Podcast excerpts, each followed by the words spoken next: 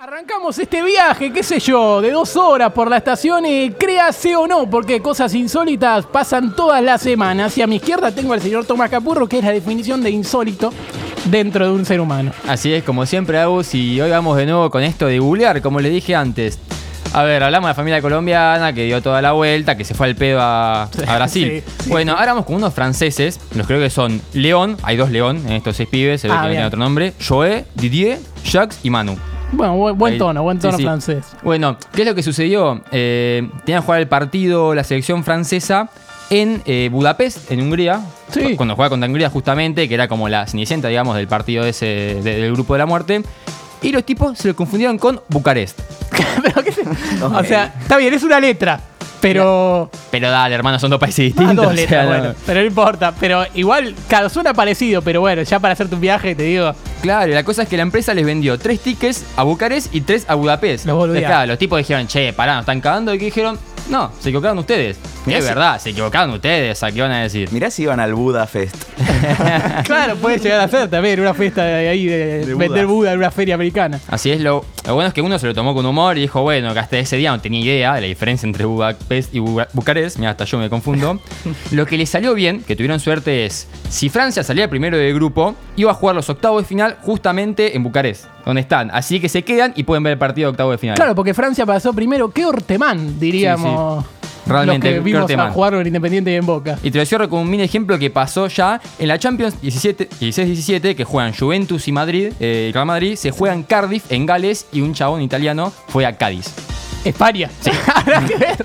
Casi. Nada que Puede ver, fallar. pero bueno, está bien, está bien, eh, se puede fallar, qué sé yo.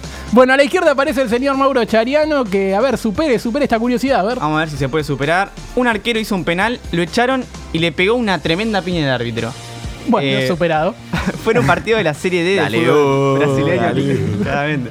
El arquero de Peñarol AM, Bruno Colacho creo que se pronuncia, no soportó la decisión del árbitro y le metió una piña. Encima Peñarol AM iba ganando 2 a 0 y Fast se lo dio vuelta 3 a 2 en Claro, el así segundo de tiempo. rápido. O sea, estaba caliente Ah, qué el boludez que tiraste. Bueno, no importa. El arquero El que lo agarró, lo agarró. Sí.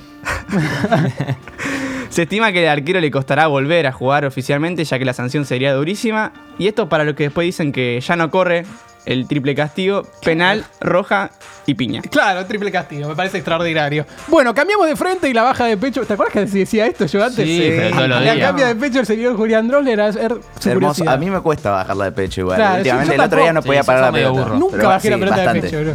Eh, ¿Vieron Cristiano Ronaldo, el tipo ese que hace sí y Sí, todo sí, lo demás? sí, claro. Los- El brasileño, Eh, ¿no? Lo ubico. sí, es el jugador con más goles de la historia del Real Madrid. No. Es campeón de la Eurocopa 2016. Su rostro aparece por todos lados. Y además pasó la historia de la Euro por arruinar el patrocinio con Es el Coca-Cola. usuario de Instagram con más seguidores del mundo, ¿sabías? No lo sabía eso. Y hace la sección Twitter, ¿eh? Y, y a- yo, hago- yo hago la, sec- la sección. Twitter, hablo de Cristiano Ronaldo, pero no, no, no chequeo. Está estas bien, me cosas. parece bárbaro. Y aún así, a pesar de todas estas cosas, hay personas que no lo reconocen. Le pasó a un guardia de seguridad en el estadio Ferenc Puskas previo al partido entre Portugal y Hungría.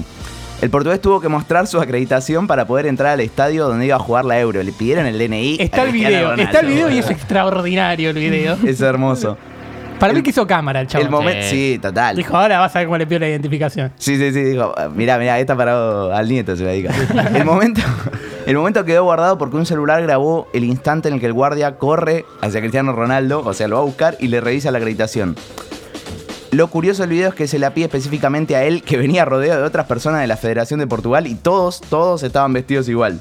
A Federer le había pasado también una vez, fue en el, Astra- en el Australian Open, cuando el suizo no tenía la acreditación y quiso pasar al vestuario. El guardia le pidió que le mostrara o no lo dejaría pasar. El Claro. famoso, ¿vos sabés quién soy Claro, yo? vos sabés que soy yo, papá. Vos sabés que soy yo, Federer. Bueno, pero bueno, está bien, hay gente que se quiere hacer famosa por todos lados y va a tener su espacio porque llegó a picar punta, así que de ahí la escala hacia el éxito. A la izquierda aparece Catalina Carpena, que hoy se despide, no sé. Yo me despido, bueno, sí. Usted. Tiro esta rápido, viste, volviendo con los chilenos y bueno, ya me confieso y me voy. Dice, dos perlitas de nuestros hermanos, hermanos chilenos. Chile reconoció que incumplió la burbuja sanitaria por un insólito motivo.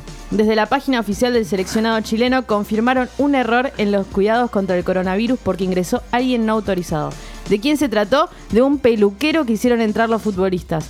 Aunque después se dijo que tenía, eh, como es el PCR. PCR negativo, eh, ponele, los involucrados fueron sancionados económicamente.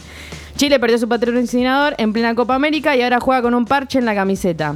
Ah, lo vi eso. Es muy chileno esto. Lo vi. Tuvieron que salir con un parche en el uniforme tras un conflicto con la empresa Nike. Recibieron hace unos días una carta en la que Nike terminó el contrato de manera unilateral. Por eso los chilenos se negaron a mostrar el logo, así que pusieron un parche con la bandera chilena en la camiseta y en los pantalones cortos. Se merecen salir fuera de esta copa, se merecen que los goleen, que los caen a trompadas. Por el Bueno. parche, no por otra cosa. Ah, bueno, está bien, me parece bárbaro, me parece bárbaro. Sí, te- yo le vi, o sea, tiene el escudo de Chile, eh, el cosito de que ganaron la Copa América an- del 2016, no sé qué, y otra bandera de Chile al lado, queda, queda medio raro. Y después, bueno, lo de los jugadores con los peluqueros, ya lo hemos dicho, ¿no? Sí, como te diste cuenta que soy jugador de fútbol. Ahí va. Bueno, eh, y, en, Espa- y en Brasil, en la Copa América, pasó también algo muy lindo, porque se vio un brasileño arreglando el Mané Garrincha, que no era el jugador, sino el estadio, arreglando el Mané Garrincha, con la 7 de Alemania.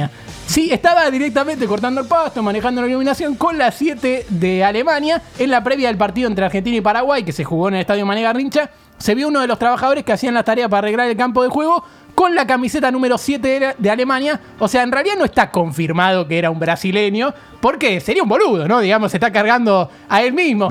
No, pero igual tenía las 7 estando en el estadio. claro, de- tenía, recordemos que Alemania le ganó 7 a 1 a Brasil en el 2014. Para la Ah, gente que por no lo eso, sabía. eso Claro, debe ser por claro, eso, debe va, ser por eso. entiendo, boludo. Yo dije, ¿tendrá algo que ver? Y sí, sí, tenía que ver. Por eso fue raro que el empleado de la Copa América tenga esa camiseta de su Steinger justo con el número 7. A 7 días. Perdón, a día de cumplirse 7 años de aquel recordado partido, así que ahora los chistes que va a haber de 777, 7 años del 7 y todas las pelotudeces esas, raro que él haya tenido puesta y no lo hayan cagado a trompadas, sí, pero bueno, qué sé yo, en Brasil estarán un poquito más pacíficos con ese tema.